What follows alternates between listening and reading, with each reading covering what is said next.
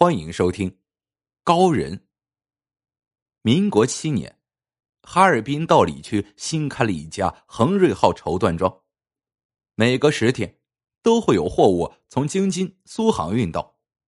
货车停在绸缎庄门外，徐掌柜验了成色和数量，便着人卸车入库。卸货工人中有个小伙子操着山东口音，引起了徐掌柜的注意。那是他久违的乡音。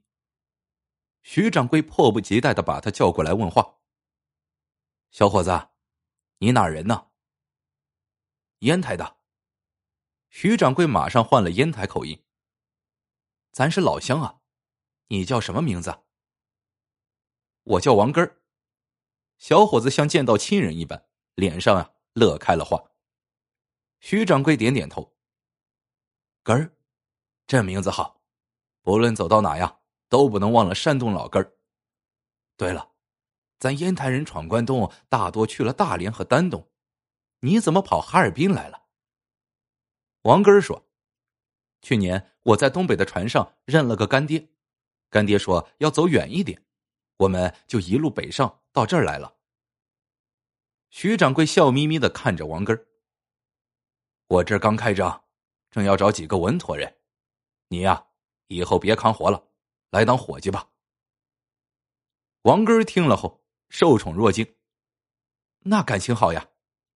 他想了想，又面露难色。可是您的伙计都是行家，得给人介绍那些锦呀、缎呀的，俺不懂，怕干不了啊。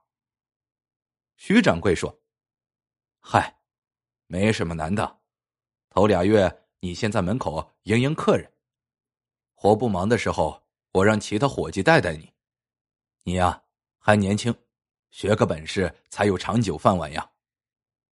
哎，王根高高兴兴的就答应了，第二天就穿上了体面的长衫，在绸缎庄门口迎客。话说，七十二行里，梁上君子也算得上一行。恒瑞号一开业，小偷们像看到肥肉一样兴奋，又听说掌柜的不是本地人。这一下，整个道里区的小偷们都盯着恒瑞号卯劲儿。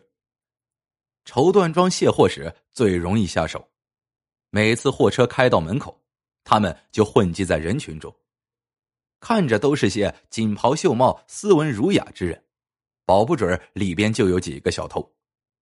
为防贼，徐掌柜动过不少脑筋，可是呀，收效甚微。他也报过案，巡警只说了一句。自己的东西不小心看着，我们哪有那么多人手给你跑腿？这话传到了小偷们的耳朵里，他们更加的肆无忌惮了。不过最近两个月，轮到小偷们头疼了。恒瑞号门口新来的迎客伙计，好像长着一双火眼金睛，客人来时他笑脸相迎，小偷们一靠近，他就拉长着脸亲自贴身伺候。连续两个月。小偷们在恒瑞号没有一点收获，他们只得把情况报告给小老大。这小老大呀，是道里区小偷们的头目，听说自己的地盘出了个高人，他决定亲自会一会。这一天，小老大一顶礼帽，一袭长袍，戴上圆框眼镜，腋下夹了一本书，打扮成书生模样。王根笑脸将他迎进店内。小老大看了几匹料子，说没有他想要的花色，过几天再来。转身就要出店，这时他腋下的书滑落在地，王根机灵，赶紧上前几步，带客人弯腰捡起，双手奉上。小老大笑着出了店，心里暗道：这哪是什么高人，不知是怎么把下面的兄弟唬住的。他来到绸缎庄对面的茶馆。把刚刚借吊书之际得手的那批宋世锦转移了出去，又喝了壶茶，之后起身去了戏园子。距离开戏还有一小段时间，小老大从长衫里掏出鼻烟壶，往手掌上倒鼻烟，没想到鼻烟没出来，却掉出来一个细细的纸卷，展开一看，上面有四个小字：“适可而止。”小老大身上的汗毛唰的立起来了。这是什么人？什么时间放里头的？自己怎么一点没察觉到？这不会是别人，一定是小偷们口中的高人所为。自己看走了眼，被那小伙计的笑脸蒙蔽了。他难道是趁替自己捡书时下的手？这样的好手段，以前呀连听都没听过，今日真是开眼了。小老大没心思听戏了，赶紧出了戏园子去找大老爷。大老爷是哈尔滨市所有小偷们的总头，他听到小老大的描述，也来了兴致。第二天就去了恒瑞号一探究竟。大老爷只在店外看了一眼门口的王根就断定那小伙计不是什么高人。他环顾四周，恒瑞号对面是个茶馆，靠门口的茶桌边，一个六十多岁的老头正在品茶。老头一身短打扮，沧桑的脸上透出不凡的气度。大老爷断定，这老头是行内人，道行多深还真是看不透。大老爷决定上前摸摸底。老哥，跟你坐一桌行吗？老头伸手做了个请的手势。大老爷坐下后，叫了一壶茶，一盘桂圆，然后问道：“看老哥不像本地人，请问仙乡何处啊？”“原籍山东。”“您来哈尔滨是常住呢，还是暂居啊？”来看看干儿子。说着，老头看了看站街对面的王根大老爷的眼神也跟着看向了王根说道：“听说贵公子好眼力，识人功夫了得。”老头笑着喝了口茶，不需要什么好眼力，能看到我是用哪只手举的杯子就行。大老爷心内一惊。看来老头已经清楚自己的来意了，直接就讲明了。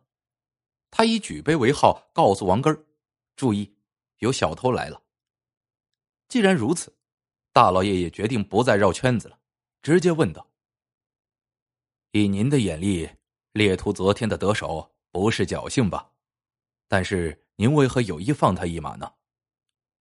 老头说：“高徒手段非常。”但是御下能力不足，我只是想给你的高徒提个醒。大老爷掏出那张写着“适可而止”的纸条，就是这个。老头点点头说：“老夫早已洗手，只因干儿子在贵地谋生，便来看看这关外的风沙有何不同。谁知眼里进了沙子。”才用这洗过的手揉揉眼睛，好把沙子翻出来。大老爷听出了对方的意思，他是说自己既不是来争地盘抢食的，也不是来砸场子的，已经金盆洗手，只是遇到了看不过眼的事情，不得不出手。大老爷说：“自己眼里的沙子揉一揉还行，别人眼里的沙子，您可别上手去揉，否则。”就是管闲事了。您茶壶里现在是我叫的龙井，您尝尝，败败火。老头倒上茶，看着浅绿色的茶汤，他暗暗惊叹：壶里原是大红袍，茶壶一直在眼前，何时被调换的？自己竟然没有察觉。老头品了一口，赞了句好茶，说道：“喝好了，先告辞。”他站起身，回头又添了一句：“看你爱吃桂圆，桂圆好呀，有规有矩，有方有圆。不过再好吃，也不能没完没了的吃，那东西啊，上火。那些桂圆，你带回去给孩子们吧，教教他们规矩。”说罢，老头走出了茶馆。大老爷感到奇怪，扭头去看桌上的桂圆，这一看，他的脑门上瞬间渗出了细密的汗珠。老头起身时，桂圆盘子还是满的，现在一个也不见了。大老爷下意识的往身上一摸，李怀口袋里有一堆圆圆的东西。再仔细检查大褂，大褂的纽畔仍然被扣得严严实实的。大老爷像被施了定身法，呆呆的坐了半晌。他想起老头临走时说的那番话，对方似乎在借桂圆暗示自己手下有人不守规矩。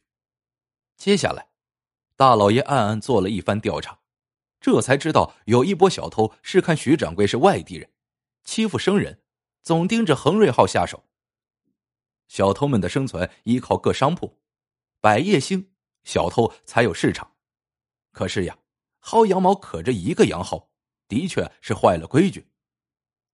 大老爷暗恨自己失常，招来小老大训斥了一番。事情处理完了，大老爷又来到茶馆，可一连几天都没等到那老头。王根还在，他便前去打听。王根说：“干爹走好几天了。”临行前留了字条，让他好好跟着徐掌柜学本事。大老爷问：“是不是回山东老家了？”王根说：“不会，干爹说过，在老家他因为不守规矩，被人烧了房子，亲人也葬身其中，那里是他的伤心地，不会回去的。”